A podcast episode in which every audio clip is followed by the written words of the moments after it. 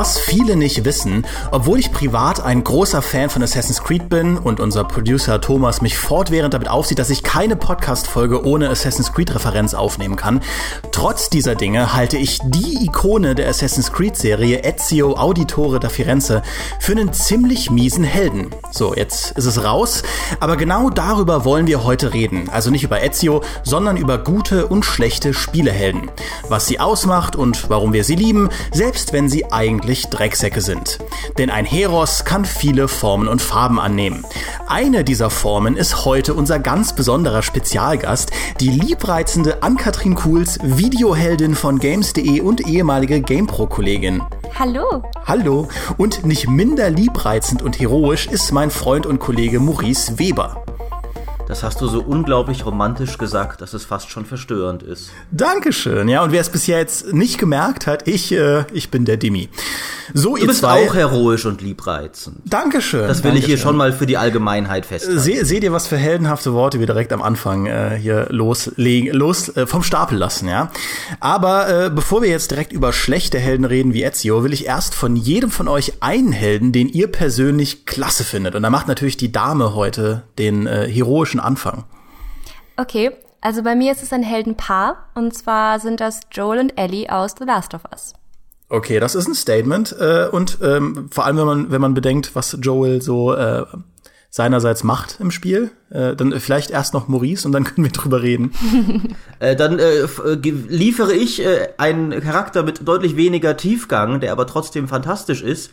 Und zwar war einer meiner Lieblingshelden immer Dante aus Devil May Cry, vor allem aus dem dritten Teil. Ja, weil er im dritten Teil äh, so ziemlich der coolste Typ ist, den man sich nur irgendwie vorstellen kann. Äh, genau. Ganz, ganz knapp äh, unterboten von seinem genauso coolen Bruder. Richtig, aber wir reden ja hier nur von Helden, ne? Und der Schurke ist ja immer noch mal ein bisschen cooler. Das könnte vielleicht fast schon wieder eine eigene Folge sein. Äh, und natürlich der DMC Dante sei hier bitte mal ganz klar ausgeklammert. Ja, der war zu Recht ein Sargnagel. Ja, aber dann, dann lass uns doch zuerst über äh, Ellie und Joel reden, weil das ist ja jetzt im Prinzip das perfekte Beispiel für, also im Fall von Joel, für einen Helden, der, ich sage mal, recht ambivalent ist von dem, was er so macht. Und ich würde mal behaupten, zumindest ein Großteil der The Last of Us-Kampagne, und wir sollten nicht zu viel spoilern, äh, ist er eigentlich eher, ähm, naja, eher so jemand aus der Kategorie Drecksack. Ja. Aber mir gefällt das. Also mir gefällt er, weil der so echt ist. Ich habe ähm, gerade bei Geschichten oder so, es muss jetzt nicht so sein, dass sie hyperrealistisch sind, aber ich muss, egal in welchem Setting, immer nachvollziehen können, warum die Leute tun, was sie tun. Und ähm, zum einen hat halt das, allein das Intro von The Last of Us, das, worüber wir ja sprechen können, denn es ist das Intro. Mhm.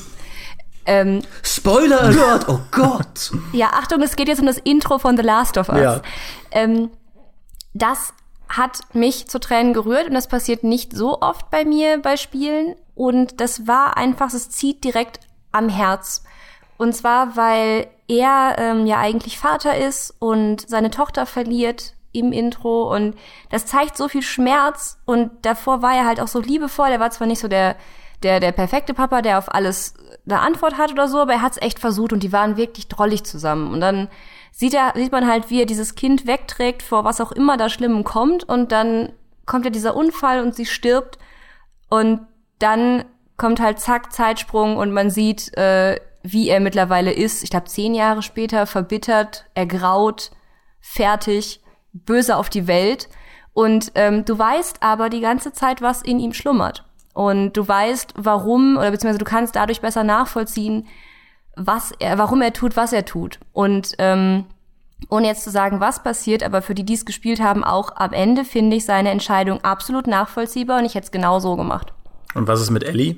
Ellie mag ich, weil die äh, eine Mischung ist aus einem typischen Mädchen, aber nicht typisches Mädchen, wie sie halt dargestellt werden, sondern wirklich typisches Mädchen und einer kleinen, einer Heldin, weil ähm, sie sie hat halt diese ganzen Sachen, die Teenager so haben. Sie ist, äh, sie sammelt Comichefte, die sie irgendwo in dieser apokalyptischen Wildnis noch findet. Sie regt sich über irgendwelche Filmposter auf, die aussehen wie Twilight und sagt dann so, wer mag denn Vampire? Äh, sie gibt Joel richtig Kontra, wenn er sie nervt. Und gleichzeitig zeigt sie aber auch diese großartigen, ich denke mal, das ist auch nicht typisch Teenager, aber es ist zumindest typisch Heranwachsender, die Möglichkeit, so weit über sich hinauszuwachsen und damit auch eine ganz neue Person zu werden und sich dabei aber trotzdem treu zu bleiben, wenn das jetzt nicht zu, ja, äh, heroisch dargestellt wurde oder ausgedrückt wurde. Ich finde, Naughty Dog äh, ist auch ein ganz gutes Beispiel zum Einstieg, weil Naughty Dog, das ist ja das, was sie so ein bisschen auszeichnet. Die arbeiten ja mit, mit Storytelling-Methoden, die sehr filmisch sind und ich sag mal, dass ihre Charaktere so unheimlich echt wirken, ist ja ein Stück weit ihr Aushängeschild. Also auch bei, bei Uncharted ist es ja so, dass Nathan Drake, der im Prinzip ein Indiana Jones in Spee ist, ähm, der wirkt durch die Dialogstruktur und dadurch, dass diese Dialoge immer so wie aus dem Leben gegriffen wirken, als würden du und ich uns äh, unterhalten und dadurch, dass sie auch immer sich bemühen, gute Schauspieler an Land zu ziehen, das machen, wirkt das alles unheimlich nah und erfahrbar und realistisch und durchgeskriptet.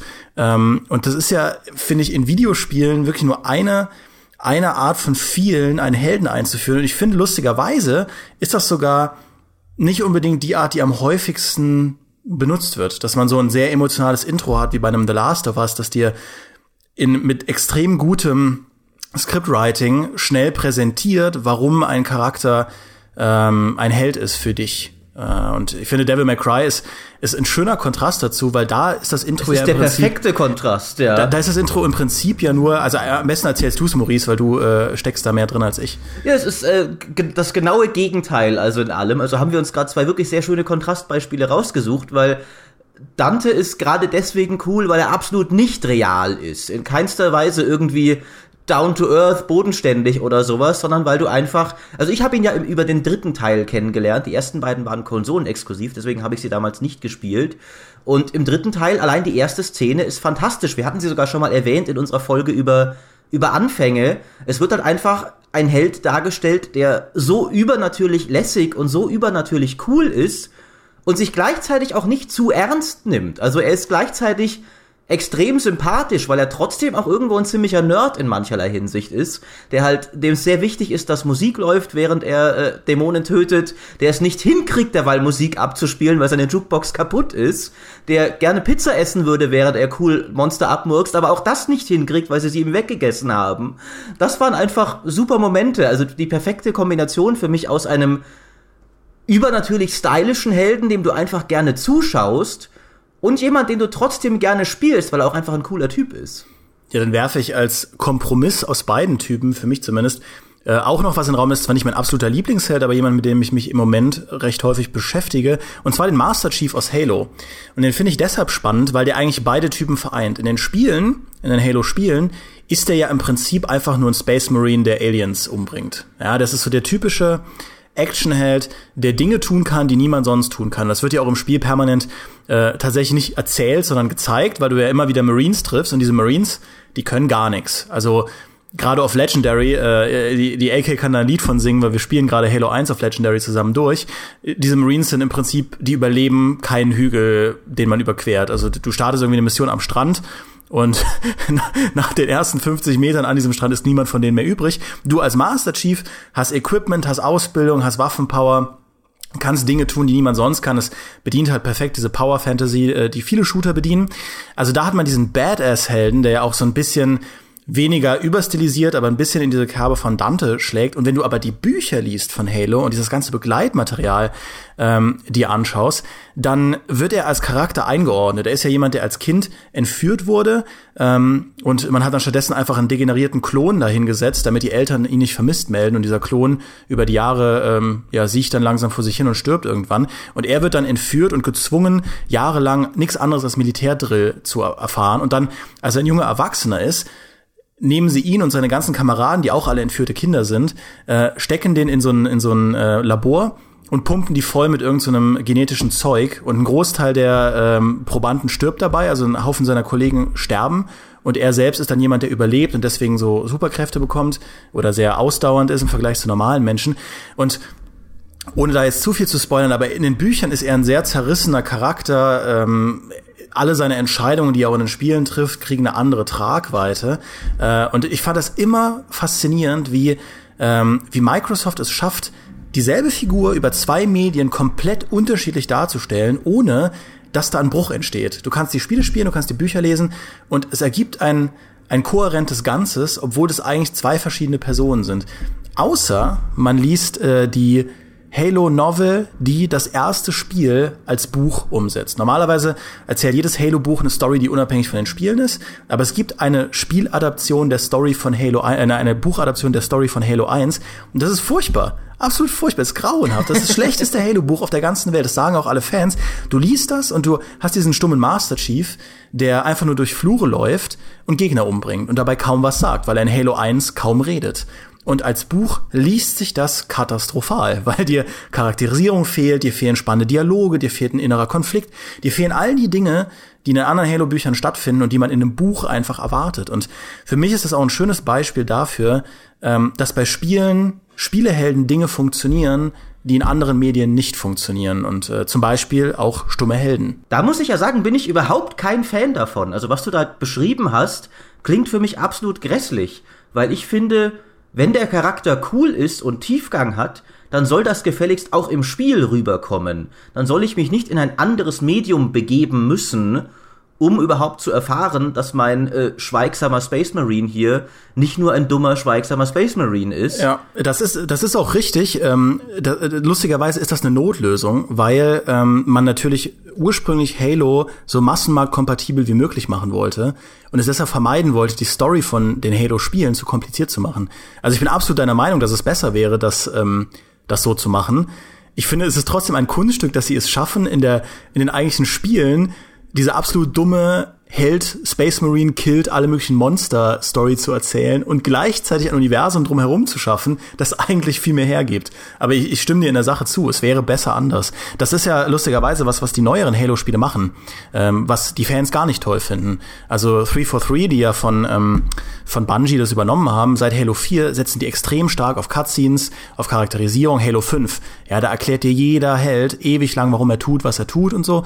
Ähm, ist absolut lore-kompatibel, da kommen viele Figuren aus den Büchern vor. Die Fans finden es furchtbar. Absolut furchtbar, weil es ähm, für sie bricht mit dem, was sie von Halo kennen, wenn sie beispielsweise die Bücher nicht gelesen haben. Also ganz schwieriges Ding. Deswegen hat der Master Chief ja auch immer noch kein Gesicht.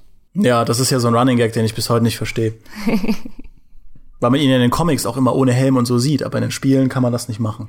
Nein, du brauchst ja einen gesichtslosen, äh, krassen, äh, Big Bad Boss sozusagen, also nicht bad, aber badass, weil der ist gesichtslos, der sagt nichts und jeder könnte sich da rein projizieren. Jeder könnte das sein. Ach, es gibt tatsächlich, ich habe ja nicht die geringste Ahnung von Halo, es gibt ein, ein kanonisches Aussehen von Master Chief ohne Helm. Ja, du kannst dir bei Netflix den äh, Halo Reach Film anschauen. Da sieht man den Großteil des Films noch als jüngeren Typen, äh, sieht man ihn ohne Helm. Äh, was viele auch nicht wissen, der ist ja in der, in der Halo Story von den Spielen eigentlich schon voll alt. Ja. Dieser Krieg ist ja schon 28 Jahre oder so in Gang und der Master Chief hat im Prinzip ab Day One mitgekämpft. Äh, und der ist eigentlich schon voll der, voll der Grandpa. Also er ist keine, ich glaube, er ist irgendwas über 40. Ähm, ich will jetzt nichts Falsches erzählen, sonst werde ich von äh, Lore-Enthusiasten erschossen. Aber ähm, ja, und sie machen so ein Ding draus in den Spielen, ihn nicht mit seinem Gesicht zu zeigen. Was sind denn eurer Meinung nach die, die Vorzüge von gesichtslosen oder auch stimmlosen oder sogar weitgehend persönlichkeitslosen Helden. Es wird ja oft genug in Spielen gemacht und in dem Fall jetzt, wie gesagt, bei Halo sogar konsequent, obwohl man die Alternative hätte, dass da ja was dran sein muss. Also ich finde, wenn du ein Spiel hast, was vor allen Dingen Multiplayer-Fokus hat, dann ist es natürlich immer gut, weil dann sieht ja doof aus bei Uncharted zum Beispiel im Multiplayer, wenn auf einmal alle Nathan Drake sind oder alle ähm, wen, wen auch immer man da wählt. Da gibt's ja einen bestimmten Cast von Leuten und dann sucht man sich das aus. Aber wenn da zum Beispiel alle Soldaten sind, dann ist es okay. Ähm, ich persönlich mag das aber nicht so gerne, wenn die, also ich finde es okay, wenn die stimmlos sind. Ich, es gibt viele coole stumme Charaktere, es gibt auch coole gesichtslose Charaktere. Ähm, ich mag es aber nicht, wenn sie gar keine Persönlichkeit haben. Es sei denn, es ist ein Spiel, was ich in der Koop-Kampagne spiele oder im Multiplayer, weil ich dann halt mir die Persönlichkeit von den Leuten suche, mit denen ich zusammen spiele. Zum Beispiel Dimi. Das heißt, unter dem Master Chief Helm steckt für dich Dimi. Ja. Ja. Das kann ich akzeptieren. Ich werde jetzt auch gar nicht irgendwie googeln nach dem eigentlichen Aussehen von dem Kerl. Das übernehme ich jetzt einfach so. Das ist auch einer der Gründe, warum ich mit AK so gerne Halo spiele, weil ich dann einfach ähm, ja das Gefühl habe, in ihren Augen ein Master Chief zu sein. naja, Sehr schön. Ähm, aber da können wir gleich drüber reden, wie es überhaupt möglich sein kann, dass stimmlose äh, Helden trotzdem eine Persönlichkeit entwickeln. Aber ich persönlich, um äh, meine Meinung noch in den Raum zu werfen, ich finde, ich bin kein Freund von stimmlosen Helden. Ich finde, das ist auch ganz, ganz selten ein Vorteil. Meistens finde ich das doof und ich finde das überholt. Und ähm, ich fand das lustig. Äh, Dishonored 1 war ja so ein Beispiel. Da hatten sie ja den, den ähm, Corvo als stimmlosen Helden und haben dann als die Entwicklung im Prinzip fertig war, gemerkt, irgendwie war das eine blöde Idee. Äh, das hat mir auch der, ähm, ach Gott, wie heißt er denn? Harvey Smith, äh, der Lead-Designer, hat mir das äh, gesagt, als ich mal bei Arcane zu Besuch war in Lyon. Ähm, da meinte er, sie haben dann im DLC, haben sie ja dem Doubt dann eine Stimme gegeben und mein Gott, war das viel besser, haben sie gesagt. Und deswegen war von vornherein klar, dass sie in Dishonored 2 der Emily und Corvo auf jeden Fall von vornherein eine Stimme geben und da sogar einen Fokus drauflegen, weil das in einem, in einem Spiel, wo du deinen Charakter nicht dauernd siehst, so ein wirkung, wirkungsvolles Mittel ist, äh, Story zu transportieren. Da bin ich ganz deiner Meinung. Also, äh, um auch noch mal euch einfach nur noch mal zuzustimmen, ich bin auch kein Freund der stimmlosen Helden. Ich finde, was da oft dann ein, ein probates Mittel ist und was ja oft gemacht wird, wenn der Held stimmlos ist, dann ist oft der eigentliche Held der Story eine andere Figur, die dich viel begleitet. Zum Beispiel in, äh, in, in Half-Life, ich meine, Gordon Freeman ist auch eine Ikone, aber in Half-Life 2 haben sie halt dann äh, sehr viel Mühe investiert, Alex als sehr glaubwürdige Figur, sehr sympathische Figur äh, zu etablieren, die oft an deiner Seite ist.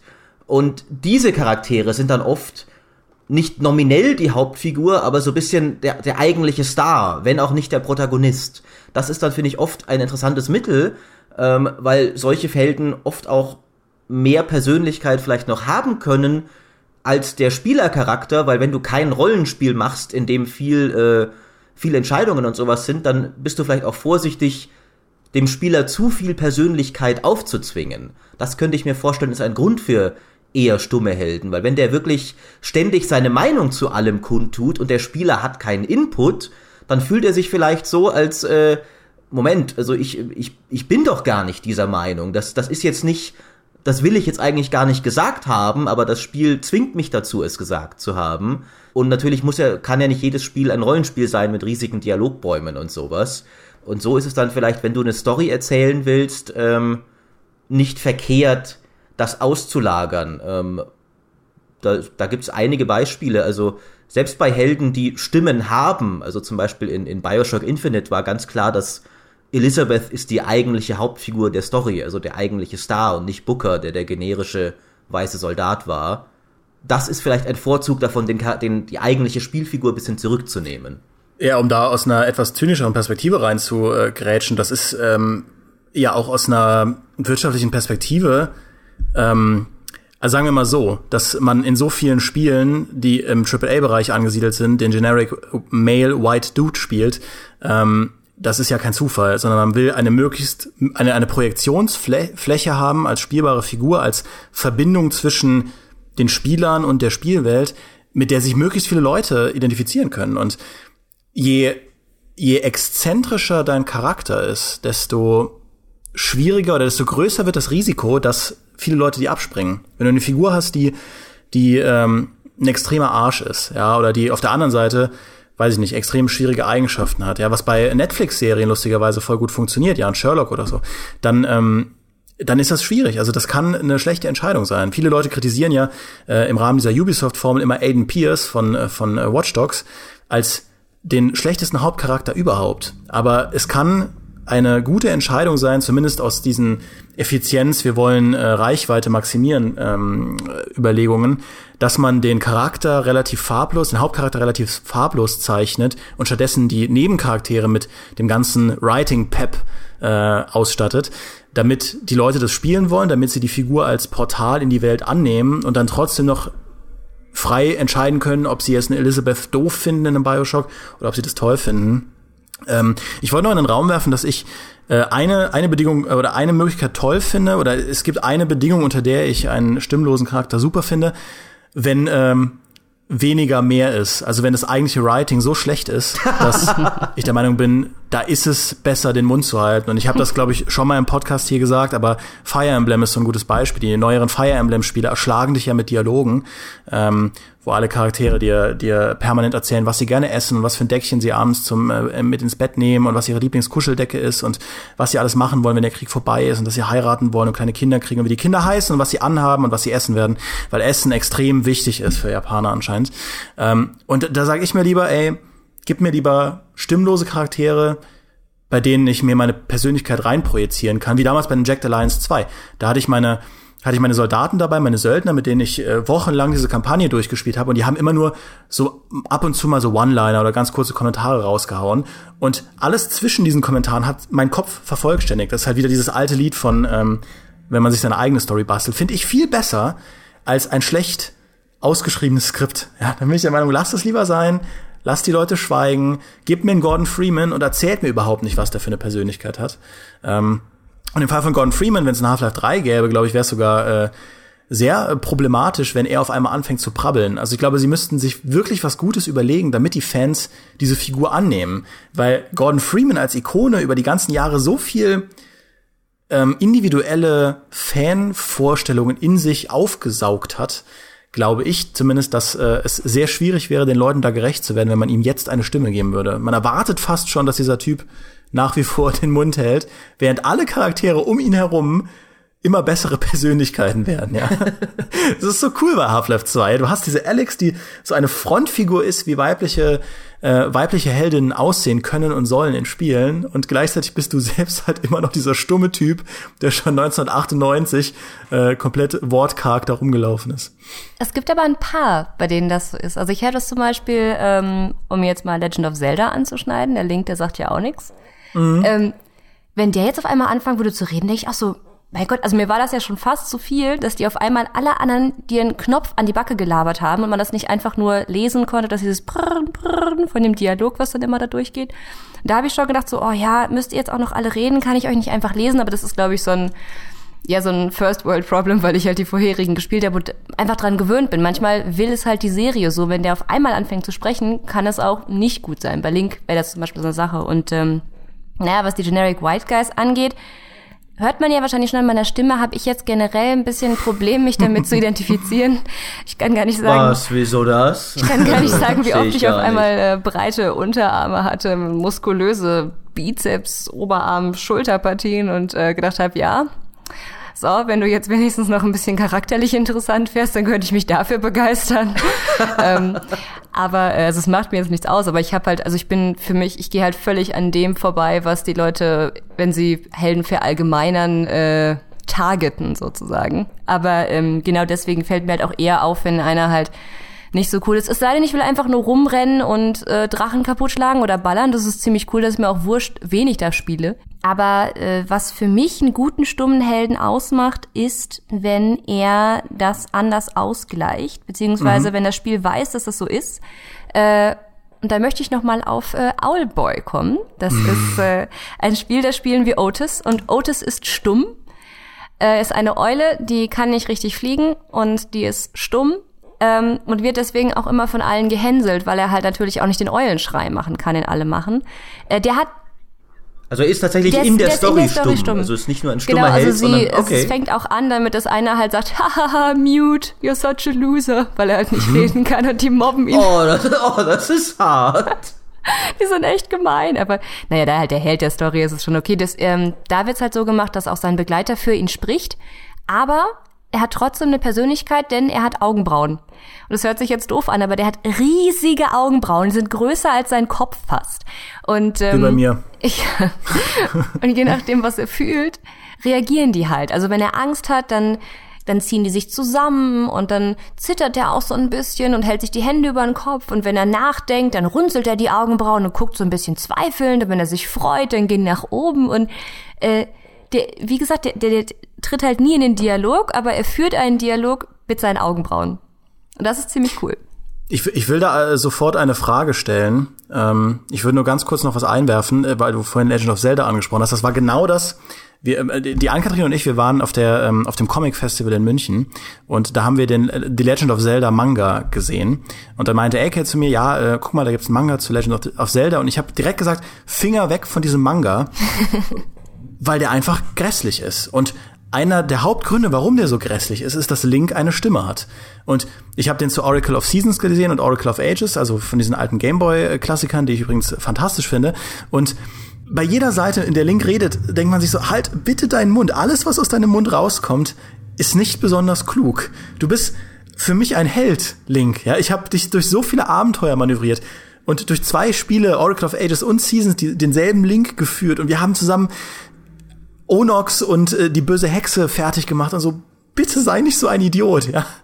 sei einfach still und ähm, und deswegen würde ich jedem empfehlen, eben diesen Manga nicht zu lesen, sondern stattdessen das Spiel zu spielen, weil man sich dann auf andere Sachen konzentrieren kann. Das ist jetzt ein bisschen unfair gegenüber der Geschichte, aber für mich hat das halt überhaupt nicht funktioniert und da wollte ich dir noch zustimmen.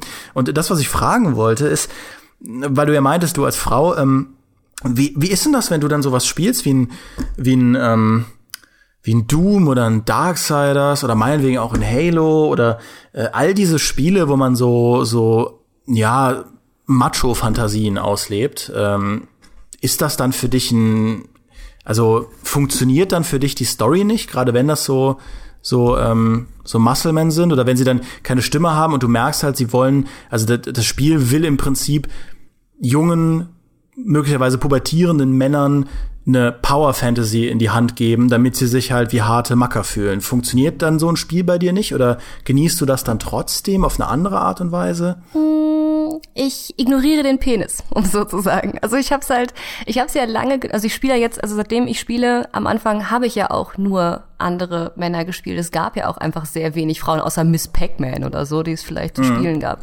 Und ähm, ich habe das, ich, also ich muss sagen, ich ignoriere das dann einfach. Ich ignoriere einfach, dass die Männer sind. Ich, ich denke dann einfach, das bin ich.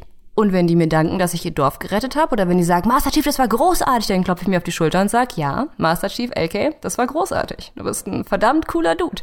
Das, das Einzige, wo es dann halt schwer für mich wird, ist, wenn das dann so, oh, weiß ich nicht, wenn das dann irgendwie so Aufreißersachen sind, oder dann denke ich mir so, ja, natürlich musst du die Alte auch noch mitnehmen, und guck mal, wie, nee, und da, wird es für mich dann so ein bisschen schwierig. Also wenn, wenn, wenn er halt, wenn das wirklich so, so Duke Nukem zum Beispiel, finde ich halt lustig, aber da hätte ich halt auf Dauer Probleme mit ihm so. Okay, aber diese, die Immersion scheitert für dich dann nicht daran? Nee, also ich, wie gesagt, also ich ignoriere einfach, ich sehe drüber hinweg, dass es ein Kerl ist und stelle mir einfach vor, das bin ich. Es wirkt vor allen Dingen, geht das immer gut, wenn es halt ein First-Person-Ding ist, wie Halo mhm. äh, oder Skyrim. Ich meine, das Skyrim kann ich mir eh meine eigene machen, aber theoretisch. Ähm, bei Darksiders zum Beispiel war es cool, weil ich finde den Tod an sich ultra cool, also Darksiders 2. Mhm. Äh, da finde ich den Tod cool und der ist ja auch mehr eine Gottheit. Der ist ja für mich jetzt nicht direkt männlich äh, gebrandet, sondern halt übermenschlich. Ja. Ähm, wo ich Probleme gehabt habe, ist beim Witcher. Da kam es, aber ich meine, da hat Geralt halt auch eine Persönlichkeit und da kam es halt nicht drum weg. Da ist es dann für mich halt eher so, dass es ist, als würde ich einen Film gucken. Dann ist es halt eher wie bei Joel und Ellie, dass ich verstehen kann, was es ist, aber ich würde mich nicht damit identifizieren, weil oh, oh, oh, halt oh, da, da machen wir ein Fass auf. Ähm, ich will nur ganz kurz einwerfen, bevor ich aufhöre, Maurice ins Wort zu fallen, dass ähm, es ja auch ein Dead or Alive Spiel gab, wo Master Chief eine spielbare Figur war und darunter verbarg sich eine Frau. Ja, und äh, dabei möchte ich aber, also man muss natürlich auch sagen, dass Dead or Alive jede Chance nutzt, ähm, Frauenfiguren äh, einzubauen. Von daher, okay. Aber jetzt bin ich still. Naja, Samus ist ja dann noch das viel bessere Beispiel. Stimmt, da ja. Wusstest du ja auch ursprünglich nicht, dass das äh, eine Frau sein soll. Und Samus klingt auch erstmal nicht feminin. Gerade wenn du, mhm. Äh, also die Endung us im Lateinischen, wie jeder Asterix-Leser weiß, ist das, was jeder männliche Legionär am Ende, am Ende seines Namens hat. Äh, und ja, aber das finde ich, ich finde es insofern interessant, dass da wiederum auch wieder der schweigende Held seine Vorzüge hat. Also weil da du kannst, wenn du nicht wie der Held bist, kannst du das viel leichter ignorieren, je weniger er halt in den Vordergrund tritt. Du kannst ja. viel eher, also wie AK gesagt hat, du kannst viel eher bei Master Chief dich noch ein bisschen selbst reinversetzen als bei einem Geralt zum Beispiel oder bei einem Dante, ähm, weil die halt sehr in your face offensichtlich äh, Männer mit gewisser Persönlichkeit sind, Und was ich aber, ich wollte auch noch mal auf, auf Zelda zurückkommen als mhm. Beispiel, weil ich finde, das zeigt ganz gut, du kannst den Leuten auch einen stummen, charakterlosen Helden sehr nahe bringen, sehr an ihr Herz bringen, indem einfach das Spiel verdammt gut ist. Also das ist, denke ich, also das ist eine, eine simple Weisheit natürlich, aber du magst dann diese Figur unglaublich gerne, obwohl an der Figur vielleicht gar nicht so viel dran ist, weil du dich daran erinnerst, dass du mit dieser Figur ein geniales Abenteuer erlebt hast. Und dabei dir vielleicht auch Sachen reingedichtet hast in die Figur. Aber deswegen äh, sind halt auch so solche Figuren, also wie gesagt, wie, wie, wie Gordon Freeman, wie, wie Link, wie auch Mario oder sowas. Otis. Unglaublich, äh, und richtig, äh, unglaublich beliebte Ikonen, was gar nicht so sehr an ihrer Persönlichkeit, die sonderlich groß äh, herausragt, liegt, so einfach daran, dass man immer, wenn man sie sieht, sich sofort an all die tollen Erlebnisse mit ihnen erinnert. Ich habe auch letztens, ähm, das ist lustig, dass du das sagst, ich habe nämlich letztens was gelesen über, ähm, über Comics und da meinte auch der Autor, im Prinzip jeder kennt die Persönlichkeit von Superman, jeder kennt die Persönlichkeit von Batman und seinen Konflikt. Niemand weiß wirklich was über Wonder Woman. Jeder kennt Wonder Woman, jeder würde zustimmen, dass sie eine der größten Comic-Ikonen überhaupt ist und gerade einer der, ähm, wenn nicht die größte weibliche Comic-Ikone aller Zeiten. Und trotzdem weiß kaum jemand was über ihre Persönlichkeit. Ob die ehrgeizig ist, ob die egoistisch ist, ob die ähm, altruistisch ist. Ich meine, gut, sie ist eine Heldin, da kann man von ausgehen, aber äh, ihr wisst, was ich meine. Die Leute kennen ihre Origin Story nicht, sie kennen die Figur nicht sonderlich. Und das ist ein ähnliches Phänomen wie das, was du gerade beschrieben hast, Maurice, ähm, was bei Spielen nochmal eine andere Kategorie ist, aber da können wir gleich drüber reden. Äh, ich finde das bemerkenswert, dass halt, ähm, sobald es ins, ins bildliche Darstellen geht, also jenseits der Bücher ähm, und meinetwegen auch der, ja, vielleicht auch der Film, ich weiß es nicht, aber ähm, es, es ist möglich, einen Helden zu etablieren, den so viele Menschen feiern und von dem sie sich T-Shirts kaufen, obwohl niemand was über ihn weiß. ja, das äh, geht. Für mich war er äh, einer der wenigen schweigenden Protagonisten, bei dem es für mich wirklich gut funktioniert hat. Ähm, in Bioshock 2, der Big Daddy, den du dort gespielt hast, weil du trotzdem enorm viel charakterlichen Einfluss ausüben konntest. Ich fand das einen unglaublich cleveren Kniff. Du warst halt mit einer Little Sister verbunden, also die ist nicht wirklich deine Tochter, aber sie ist mit dir genetisch so verbunden, dass du das so empfindest und sie auch. Und am Ende haben deine moralischen Entscheidungen, die du eben immer wieder, auch wenn du wortlos warst, also das, das war auch so, du kannst in der Story nicht sprechen, mhm. du bist einfach ein Typ in einem Taucheranzug, völlig persönlichkeitslos eigentlich, aber dir wurde eine Persönlichkeit zugeschrieben von der Tochter, die zu dir aufblickt. Und die hat deine Aktionen gelesen und am Ende interpretiert. Und das fand ich richtig genial, weil wenn du das ganze Zeit ein Arschloch warst und selbstsüchtig äh, äh, kleine Mädchen äh, geerntet hast für mehr Macht und wenn du Leuten, wenn du ständig Rache geübt hast, statt Gnade walten zu lassen, dann hat sie am Ende die Lebenslektion daraus gezogen. So kommt man weiter im Leben. Du hast im Lauf dieses Spiels einen anderen Charakter erzogen, dazu so zu sein wie du. Und das fand ich eine unglaublich clevere Art und Weise, die moralischen Entscheidungen des Spielers eben nicht so am Ende geht die Welt unter, wenn du böse warst, sondern am Ende hast du diese eine Person die zu dir aufblickt, verdorben, wenn du böse warst. Und da finde ich, hat es dann funktioniert, dass dein eigener Charakter selbst nicht viel mehr Persönlichkeit hatte, als eben dein Spieler-Avatar zu sein, mhm. weil es trotzdem diese enorm profunde charakterliche Ebene gab. In dem Fall halt durch eine andere Person. Aber das war eine der wenigen äh, Spiele, wo es mich selbst mit stummem Helden, die Story und die Hauptfigur komplett mitgerissen haben. Das stimmt. Also es gibt ja übrigens noch eine Möglichkeit, um seinem Helden Persönlichkeit zu geben, und zwar, wenn der Held selber nicht spricht und auch alle anderen nicht sprechen, aber der Erzähler. Ich weiß, es gibt's nicht oft, aber ich weiß nicht, ob ihr Thomas Was Alone gespielt habt. Das ist nee, äh, das, leider nicht. Das ist ein Puzzle-Adventure mit geometrischen Formen.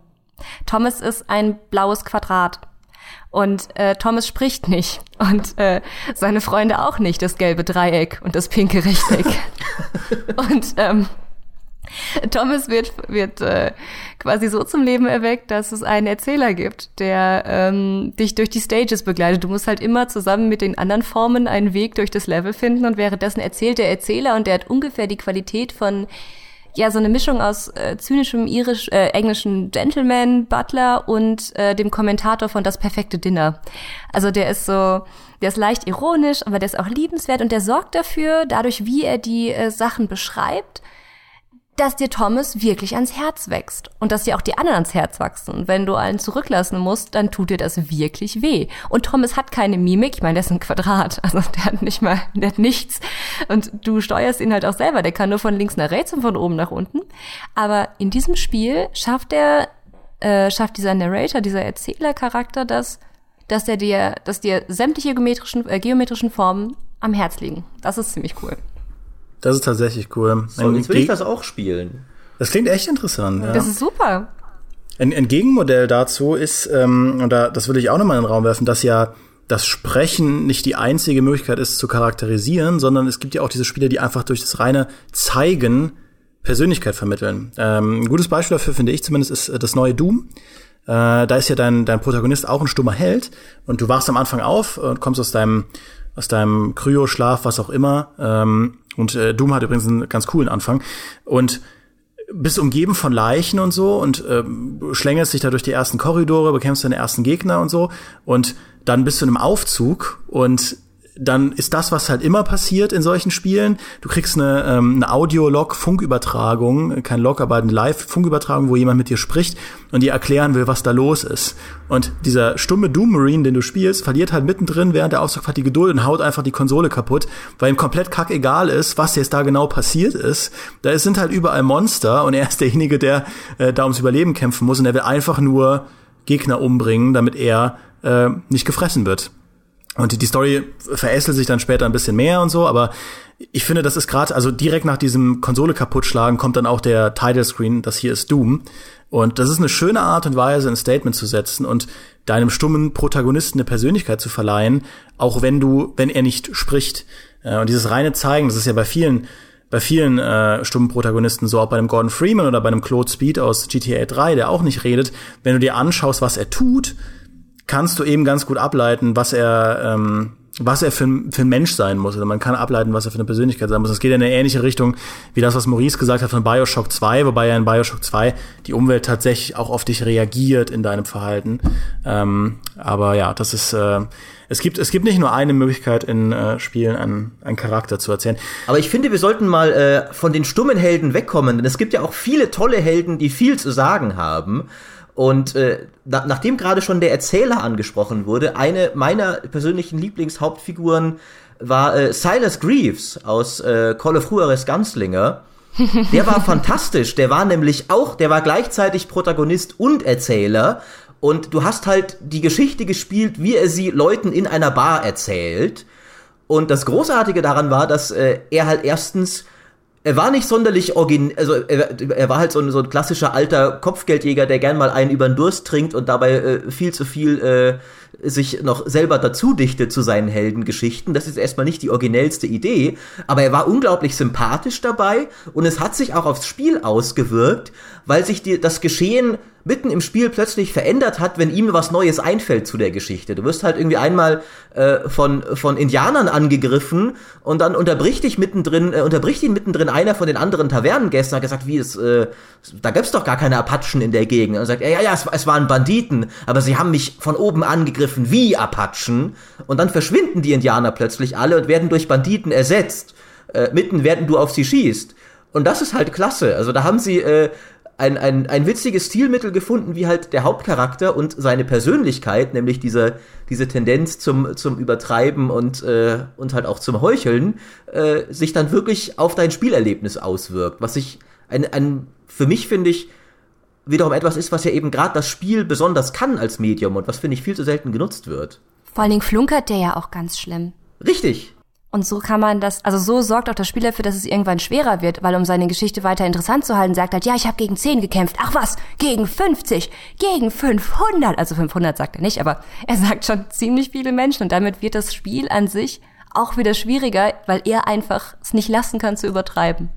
Richtig, und es kann halt auch irgendwelche absurden Momente abziehen, die er halt einbaut, um spektakulär zu sein. Zum Beispiel halt, dass er irgendwie plötzlich, ja, und dann bin ich aus dem äh, explodierenden Dampfer gesprungen und zufällig war genau da eine Gatling-Kanone, die ich benutzen konnte. Und das ist natürlich totaler Quatsch, aber es funktioniert im Kontext dieser Geschichte, weil du ja genau so eine übertriebene Geschichte nachspielst.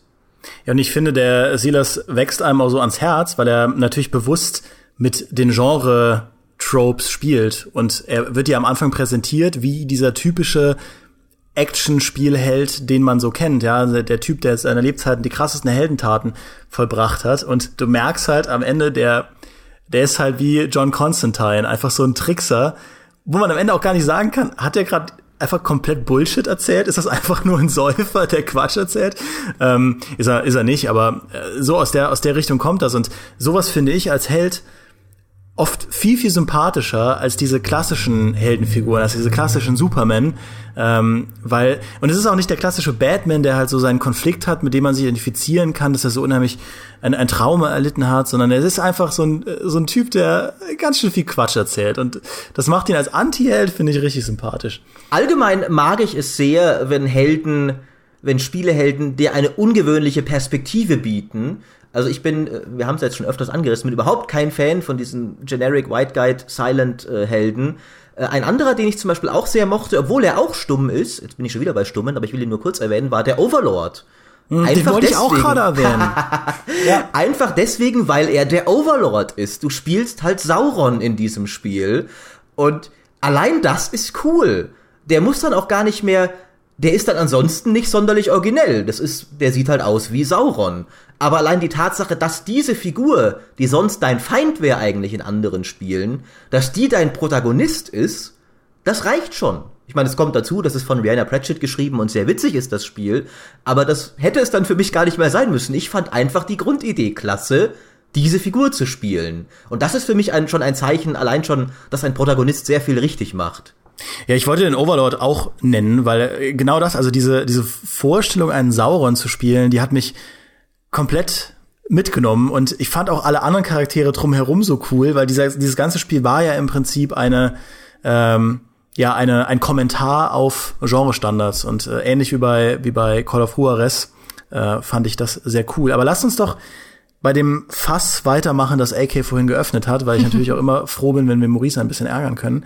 Äh, lass uns über den, den Witcher reden.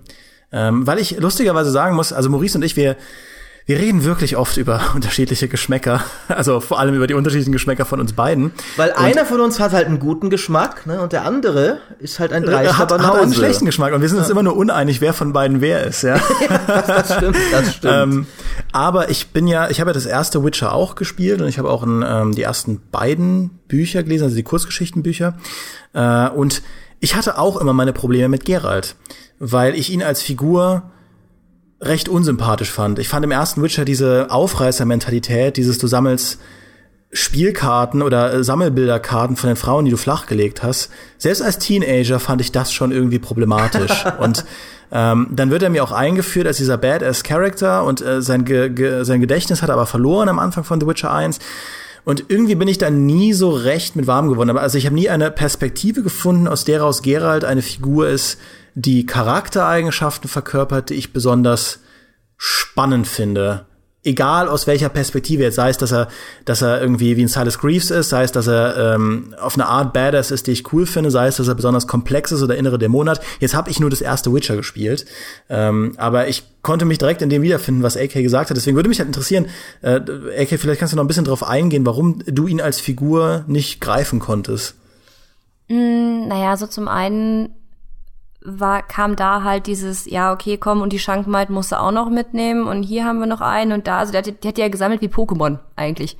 Und äh, da habe ich dann gedacht, so, oh ja, das finde ich jetzt nicht so cool. Und ähm, ich weiß nicht, also du im dritten, man entscheidet ja auch viel selbst und der hat ja jetzt auch so diese Tochterfigur und so, aber der hat mich irgendwie mit seiner Persönlichkeit nicht so gekriegt, weil er, ich weiß nicht, also,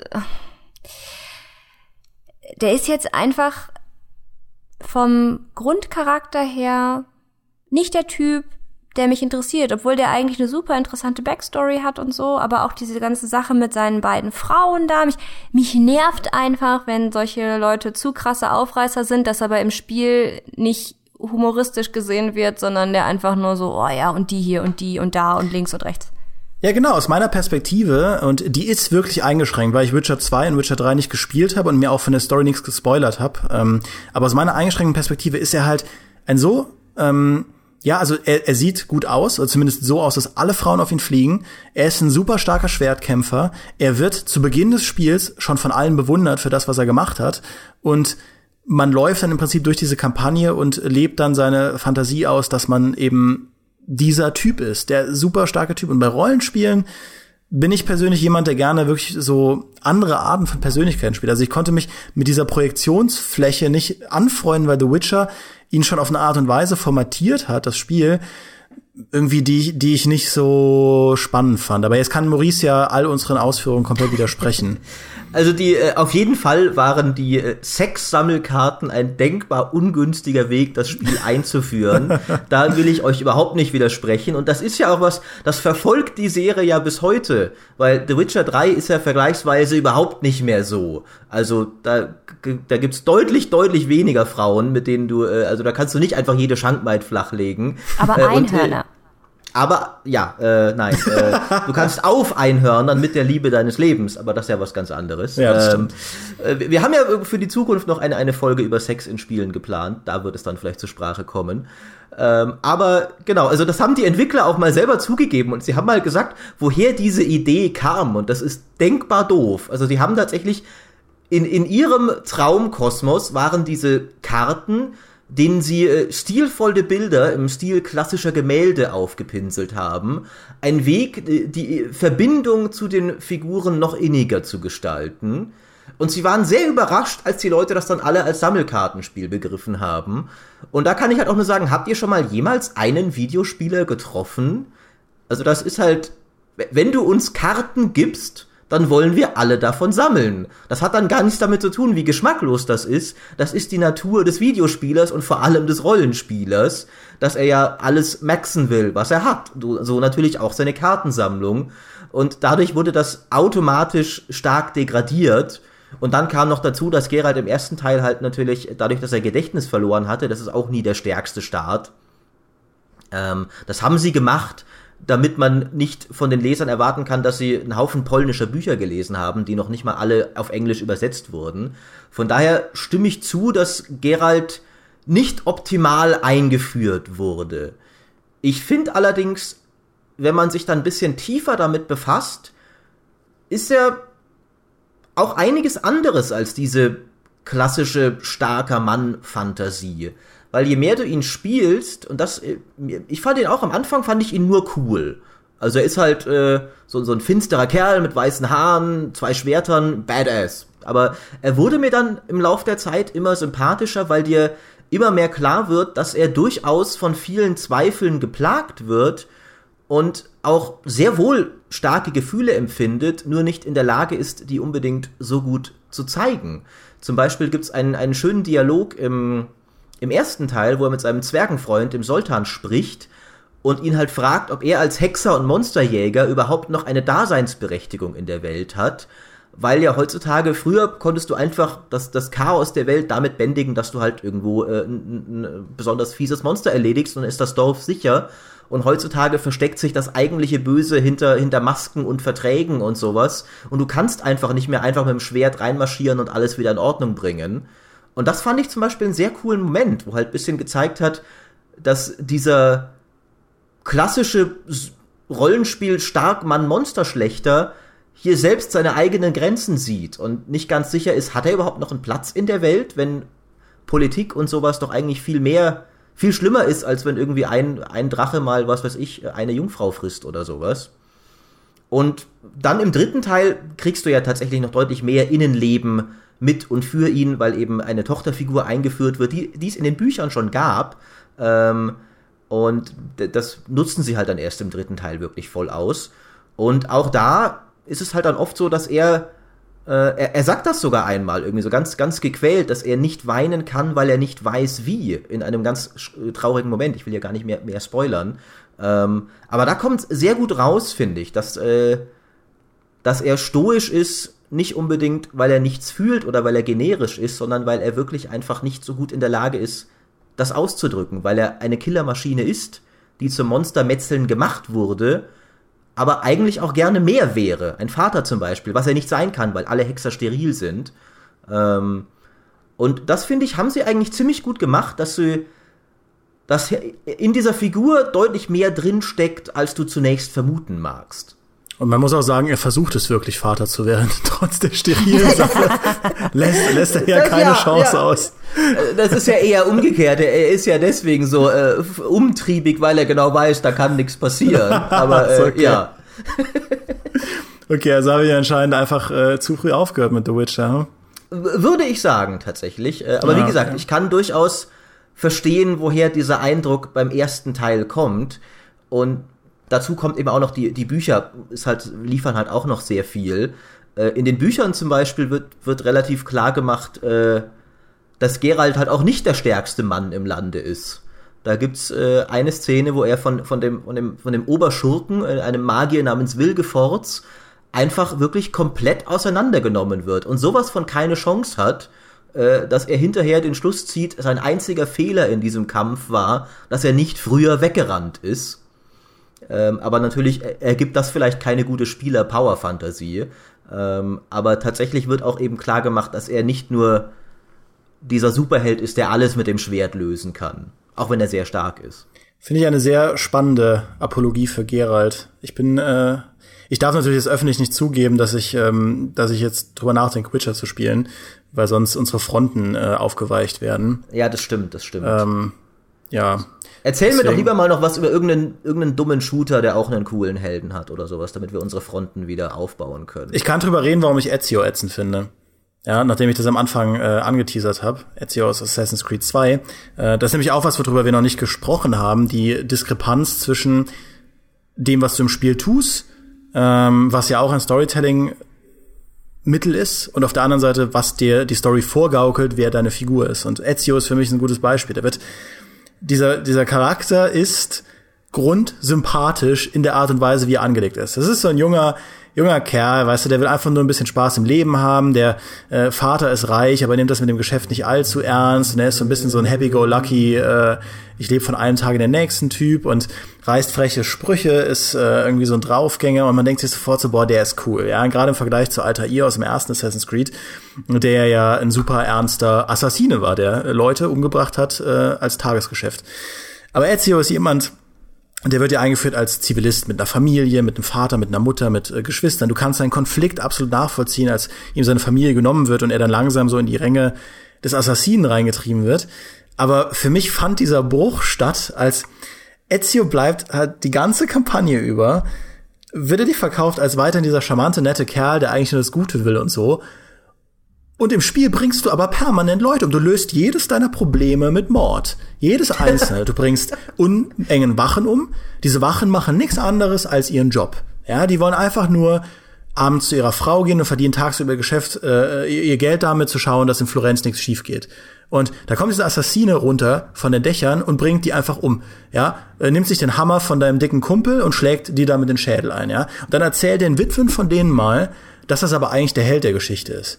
Ja, und ich weiß, ich überspitze jetzt, ich überspitze jetzt hier ein bisschen, aber ich fand die Art und Weise, wie er sich verhält und wie er Probleme angeht, fand ich immer furchtbar prätentiös gemessen an äh, der, äh, wie er sich halt gibt. Und dann am Ende von Assassin's Creed 2, das spoiler ich jetzt einfach mal, weil dieses Spiel wirklich alt ist, ähm, da steht er ja dem Borgia gegenüber, seinem Oberschurken, der seinen Vater im Prinzip umgebracht hat, indirekt, und entscheidet sich dann aber, ihn nicht umzubringen.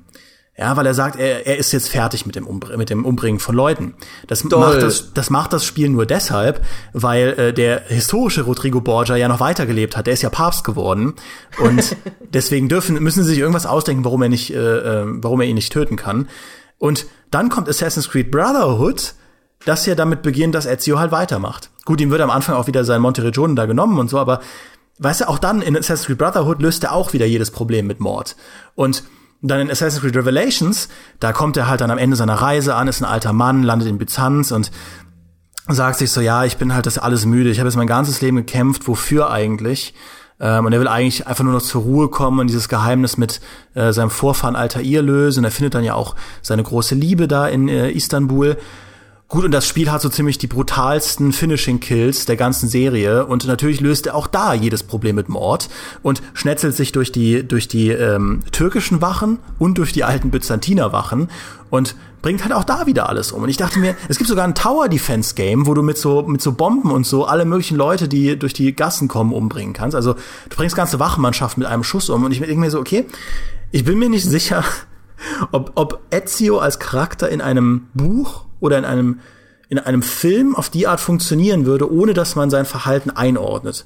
Ähm, weil normalerweise hast du so eine Persönlichkeit, äh, löst normalerweise solche Konflikte ähnlich wie Marvel oder DC-Helden so gewaltlos wie möglich. Aber das kann Assassin's Creed nicht machen, weil das Spiel Assassin's Creed heißt.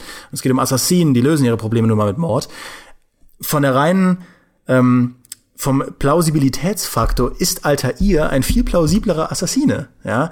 Und dass ihn äh, Altair am Ende seiner Reise, wo Assassin's Creed 1 anfängt, da ist er ja schon ein erfahrener Assassine, dass er dann ab und zu zu viele Leute umbringt, das kann ich eher kaufen als äh, Character Flaw, als ein Ezio, der halt vor der Strahlemann ist und von allen verehrt wird als der Mentor-Assassine schlechthin, ohne dass irgendjemand mal kritisch einordnet, dass dieser Mann am Ende seines Lebens wahrscheinlich mehrere tausend Wachen umgebracht hat. ähm, aber da sind wir halt bei dieser Diskrepanz zwischen dem, was man im Spiel tut und äh, dem äh, der Person, die man im Spiel ist. Ja, der Held muss halt passen zum Spiel. Zum Beispiel Geralt ist eigentlich ein perfekter Spieleheld, ein perfekter Rollenspielheld, weil er ist vom Beruf wandernder Hexer und was das bedeutet, ist, dass er von Dorf zu Dorf zieht, Aufträge annimmt und Monster tötet. Was genau ist, was alle Rollenspielhelden machen. Aber in dem Fall halt tatsächlich mit Storybacking. In dem Fall ist halt natürlich es gibt noch eine größere Story, die dem eigentlich entgegenspricht. Nämlich, dass er seine Tochter finden will. Aber das passt eigentlich super. Eine andere Heldin, wo er diese Kritik oft äh, angebracht wurde, und ich habe die leider nicht gespielt, aber AK, soweit ich weiß, sind die neuen Tomb Raider Spiele, wo er oft kritisiert wurde, dass Lara vom netten Mädchen sehr schnell zur Massenmörderin wird nach ein, zwei traumatischen Erlebnissen. Mm, ja, das ist beim ersten, das ist ganz schlimm. Also um nochmal ganz kurz zu Assassin's Creed zu kommen, ich würde jetzt salopp sagen, äh, wer ein Omelett machen will, muss auch ein paar Eier kaputt machen. Aber ähm, Problem gelöst. Ja, tada. Was diskutieren wir überhaupt komplexe moralische Fragen? ja, weißt du, Klappe zu, aber tot. Nee, Von äh, nix kommt nix. Ja, nee, also ich habe ähm, ich muss sagen, bei mir äh, ist es eher so, dass, äh, dass ich bei, bei Assassin's Creed das immer habe, dass ich die Geschichte sehe und das, was die dann machen, wenn die free roam sozusagen, oder wenn ich free roame, ist das, was ich mache. Also ich freue mich, dass ich super smart hier drei Waffen mit Giftgas erledigt habe, aber ich würde das niemals Ezio zuordnen. Das mhm. ist dann so eine Art, weiß nicht, ob ich denn innerhalb von dem Spiel eine Persönlichkeitsstörung entwickelt habe oder nicht, aber ich glaube schon. Ja, so ein bisschen. Ne?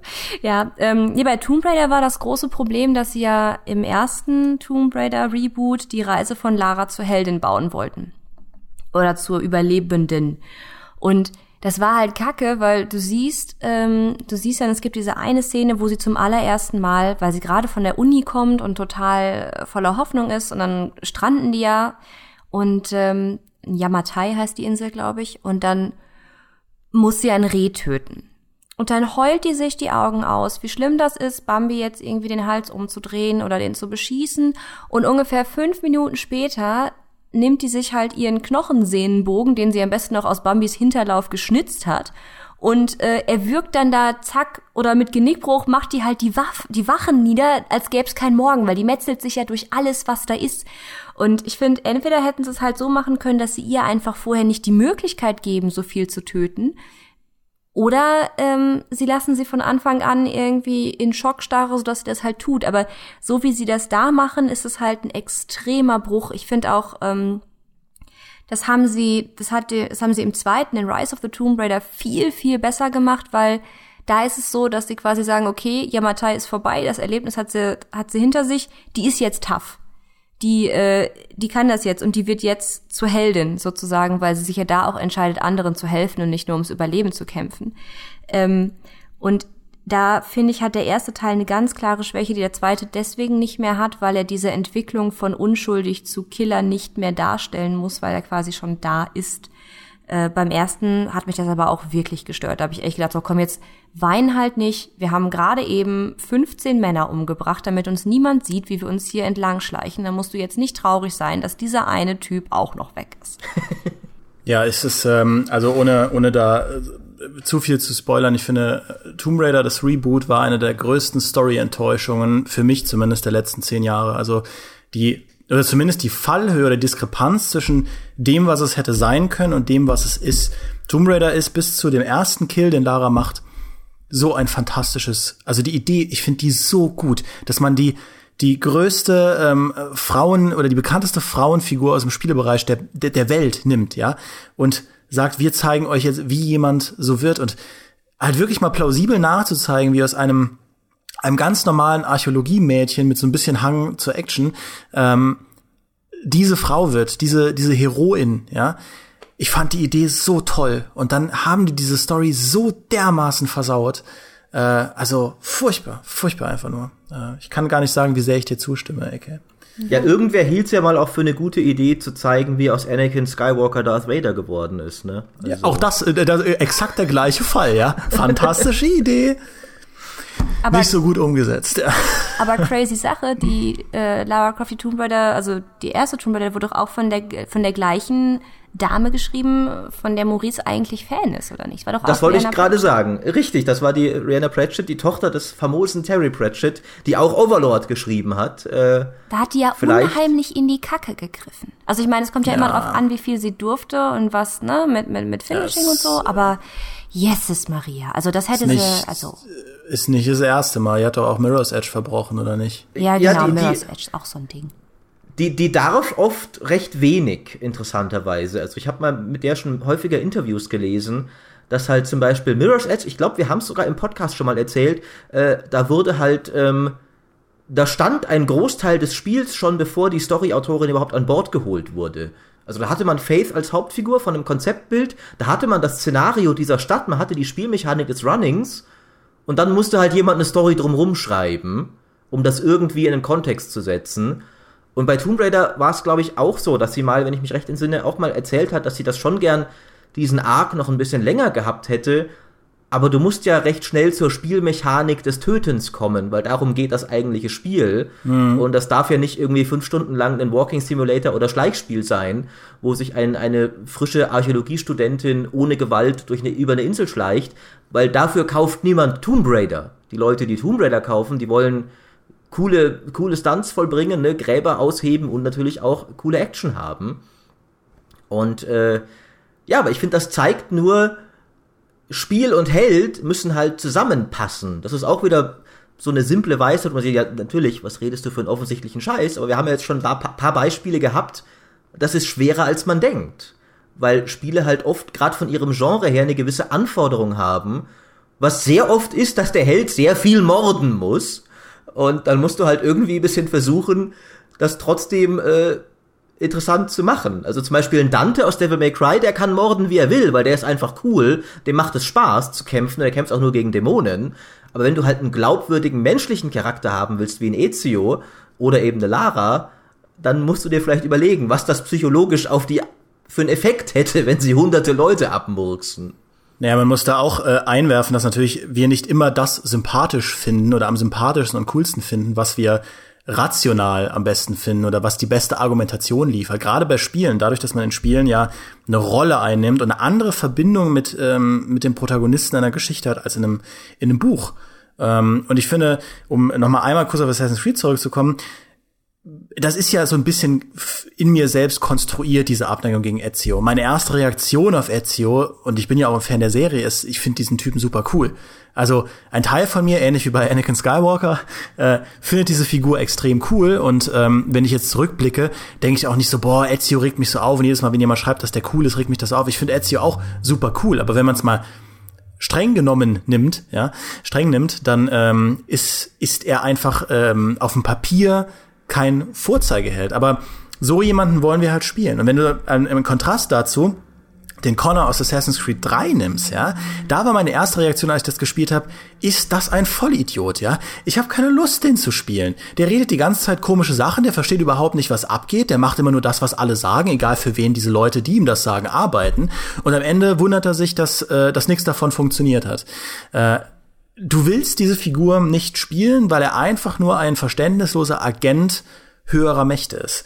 Und das sehen alle Kollegen auch so. Also, glaube ich, jeder, mit dem ich gesprochen habe in der Redaktion, der Assassin's Creed 3 gespielt hat, findet, dass Connor ähm, keine coole Figur ist. Jetzt habe ich aber wirklich viel Zeit mit Assassin's Creed verbracht und auch viel drüber nachgedacht. Und ich werde darüber auch noch eine Spotlight-Folge machen irgendwann in äh, tausend Jahren oder so. Ähm, ich finde mittlerweile, er ist die spannendere und bessere Persönlichkeit, weil Connor plausibler ist. Er ist halt ein junger, ein junger Indianer, der seine Familie mitgenommen äh, bekommt. Sein Vater ist Templermeister ähm, und er gerät rein in diesen Konflikt aus Briten und Kolonialbriten.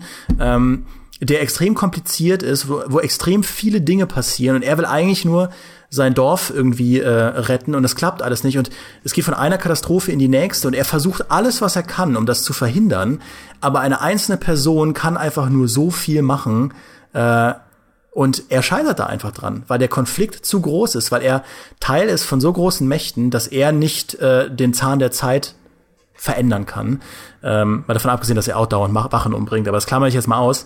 Und am Ende von Assassin's Creed 3 ist das einzig wirklich Gute, was Connor auf die Beine stellt, dieses, ähm, dieses Dorf. Also du hast ja da diese Homestead von deinem Mentor ähm, und mit der Zeit kommen da neue Rekruten hin und ähm, beziehungsweise einfach neue Einwohner oder oder äh, Leuten, denen Ezio begegnet, die äh, Ezio, der den Connor begegnet, äh, wo er dann sagt, ihr könnt bei mir da wohnen, ihr könnt euch was aufbauen. Und du hast eine ganze Reihe von Nebenquests, wo die äh, wo immer neue Bewohner kommen und du die kennenlernst und du kleine Sachen für sie machen musst, die nie besonders aufregend sind, wo sie dann auch heiraten und Kinder kriegen.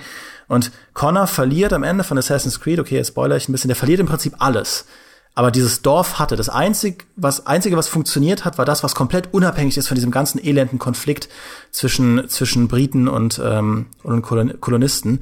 Und eigentlich ist das ein viel spannenderes Statement als Ezio, der sich ähm, im Prinzip über drei Teile durch Gegner meuchelt, die klar böse sind. Ja, ist einfach so. Die Gegner, gegen die Ezio kämpft, das sind halt Bilderbuchbösewichte, gerade Cesare Borgia aus ähm, Brotherhood. Aber man selbst will halt lieber den coolen Ezio spielen, weil Connor eine ziemlich äh, zähe Figur ist, der äh, die eben genau nicht dieser Power Fantasy äh, entspricht, weil er kann alles. Er ist wie Batman, er kann gegen 40 Gegner kämpfen und hat kein Problem, die alle fertig zu machen. Er erreicht damit nur einfach nichts und das ist frustrierend als Spieler. Und in einem Videospiel ist das bitter, sowas. Das stimmt. Also ich habe, ähm, ich muss sagen, ich habe das extremer. Also ich habe lieber eine zähere Figur als eine Figur, die ein totaler Vollidiot ist. Also das Problem hatte ich bei, es tut mir leid, dass jetzt schon wieder die Reihe ist, aber bei Assassin's Creed 4, ich finde, Edward Kenway ist ein Horst.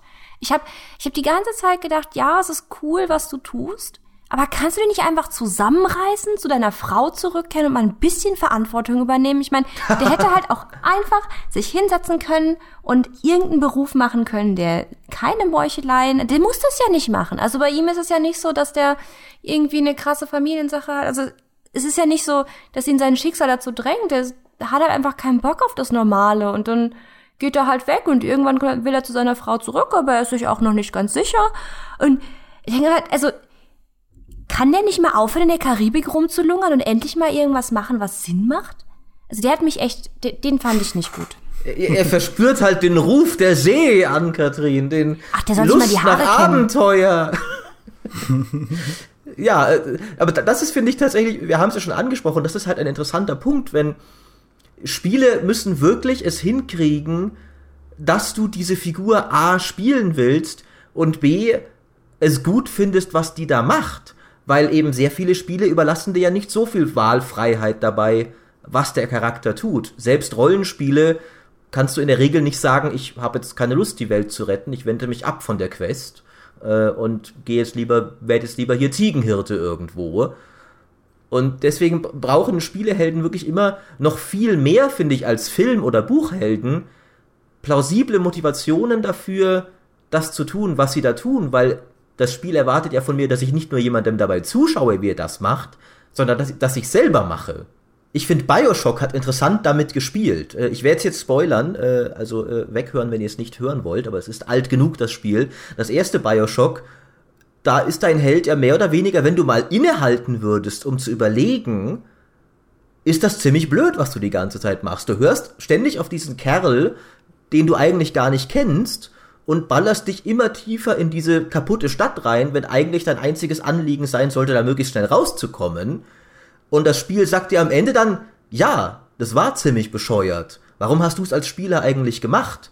In der Story hast du es gemacht, weil wir es dir gesagt haben und dein Held dazu gezwungen wurde. Aber du hattest ja diese Kompulsion gar nicht.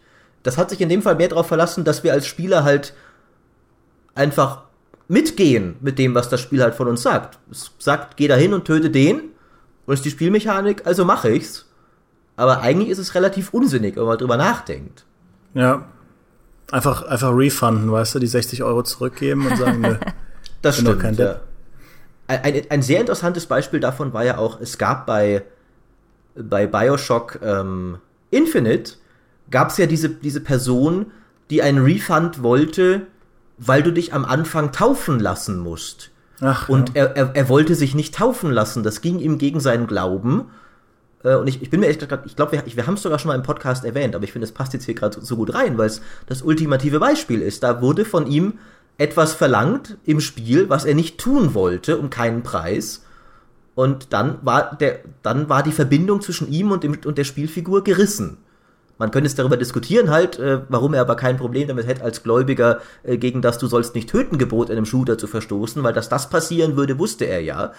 Aber das fand ich ein sehr interessantes Beispiel dafür.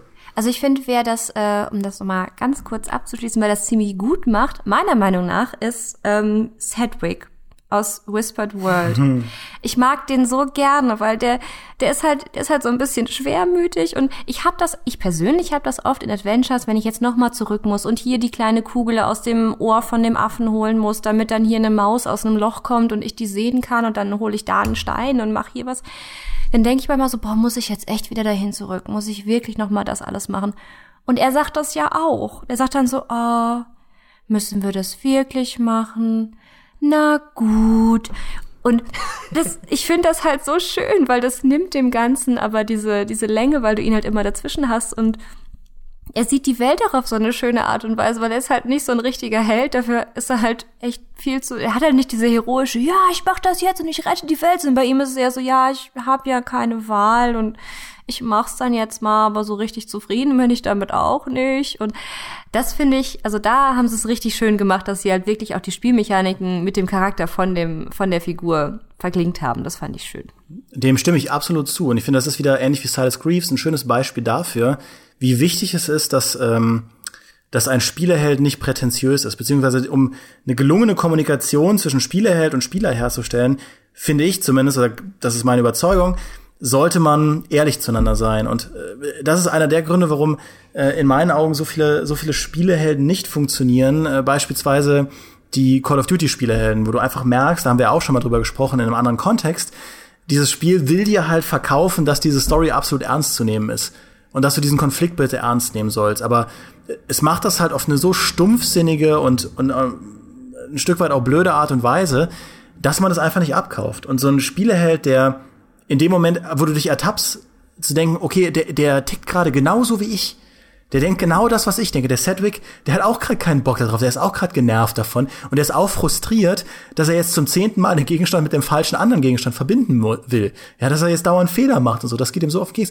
Sowas schafft eine Verbindung. Und deswegen ist es so wichtig, wenn man Spielehelden entwickelt, äh, seine Spieler da oft genau an der richtigen Stelle abzuholen. Ähm, und äh, ich finde, viele von den Beispielen, die wir heute genannt haben, sind sind da, machen das richtig von den Positivbeispielen. Jetzt haben wir aber äh, natürlich absolut bewusst noch gar nicht über, ähm, über Spieleeditoren geredet, über Charaktereditoren und so weiter. Und das ist ja auch was, was wir uns für eine spätere Podcast-Folge aufheben wollen. Ich wollte nur zum Schluss noch mal sagen, das ist natürlich etwas, worüber wir nachgedacht haben, aber weil Charaktereditoren und das, was wir in Spielen, in denen wir die Wahl haben, spielen, das äh, ist so spannend, dass äh, Maurice Weber darüber gerne noch eine andere Stunde separat reden möchte. Allein. Ich habe ich, ja, ich, ich hab hier, ich hab hier äh, 20 Pergamentrollen bereits beschrieben mit Sachen, die ich ablesen werde davon.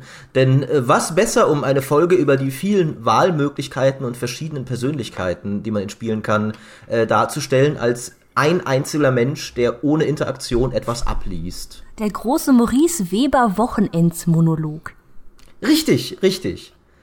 Ja, dann äh, würde ich, würde ich sagen, ähm, kommen wir zum Schluss. Äh, ich würde Maurice Weber die Abmoderation überlassen, weil ich mir keine überlegt habe. Dafür würde ich ein Schlusswort übernehmen. Ja, ich möchte nur noch mal den lieben Thomas grüßen und ihm so ein bisschen die äh, äh, die Zunge rausstrecken, dass ich es geschafft habe, Assassin's Creed so prominent in einem Podcast unterzubringen, dass er sich jetzt damit rumschlagen darf. Und es wurde nur gebasht.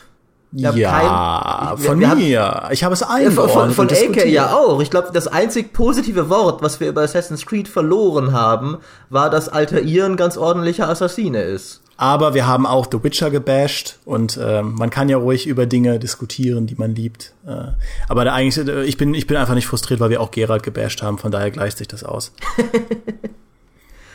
ja, dann äh, würde ich sagen, zum Abschluss äh, finde ich, können wir noch mal was ist für euch die wichtigste Qualität einer Spielfigur, nachdem wir nun so lange über verschiedene gute geredet haben?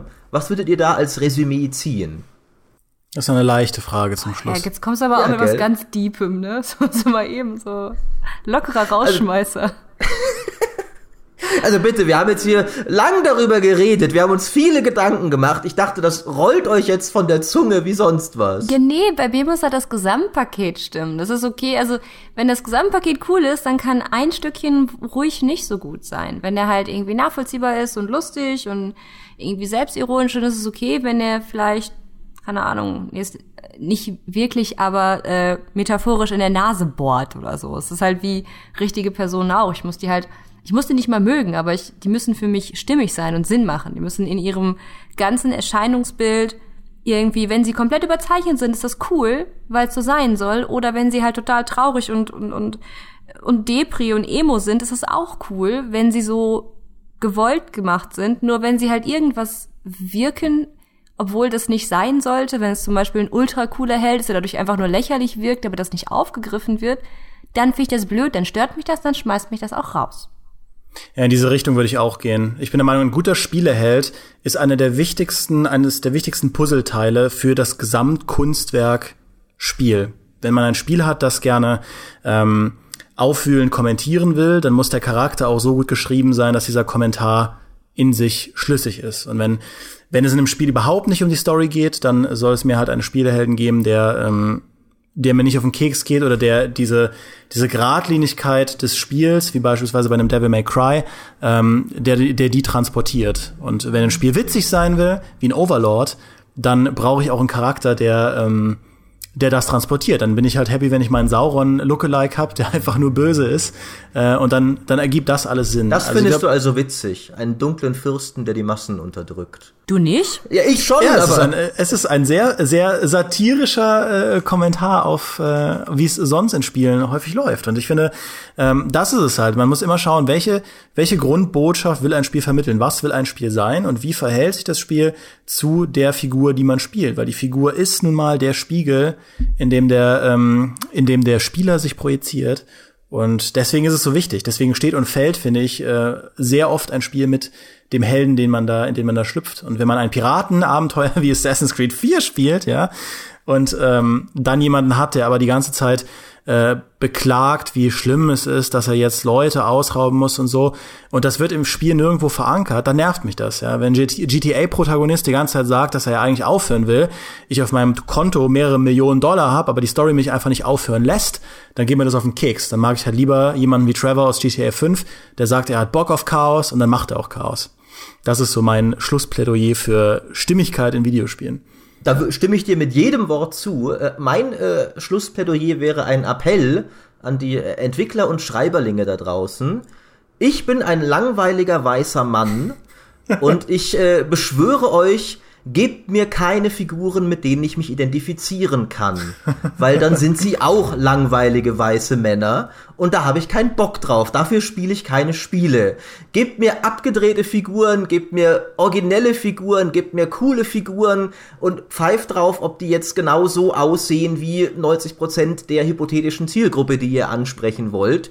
Äh, macht sie spannender als diese Zielgruppe und dann erreicht ihr vielleicht auch eine größere Zielgruppe. Das wäre das, was ich zum Abschluss äh, nochmal hinaus posaunen wollen würde in die Welt. Und es gibt ja auch so viele Charaktere, die einfach beweisen, dass es anders geht. Ja, richtig. Ähm, dass man völlig verrückte Figuren aufzeigen kann und skizzieren kann und die Leute lieben sie trotzdem, sie nehmen sie trotzdem an. Eben. Ja.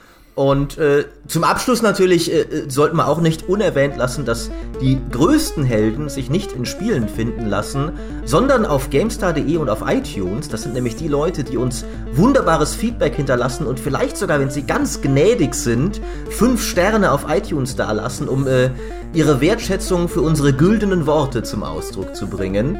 Das sind, finde ich, Helden, da kann sich selbst ein Gerald nochmal was davon abschneiden. Äh, wir sind nächste Woche wieder mit einer exklusiven Plus-Folge am Start. Ich bedanke mich bei allen Leuten fürs Zuhören und natürlich bei meinen heldenhaften Gästen, bei der Ann-Kathrin und dem Dimir. Es war mir wie immer ein Fest. Ja, mir auch. Dankeschön. Und damit verabschieden wir uns. Adios. Tschüss. Ciao.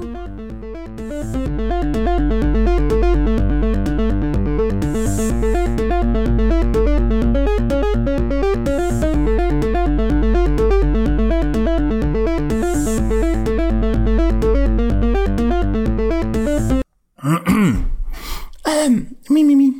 Figaro, Figaro, Figaro, Figaro, Figaro. Peter Molyneux.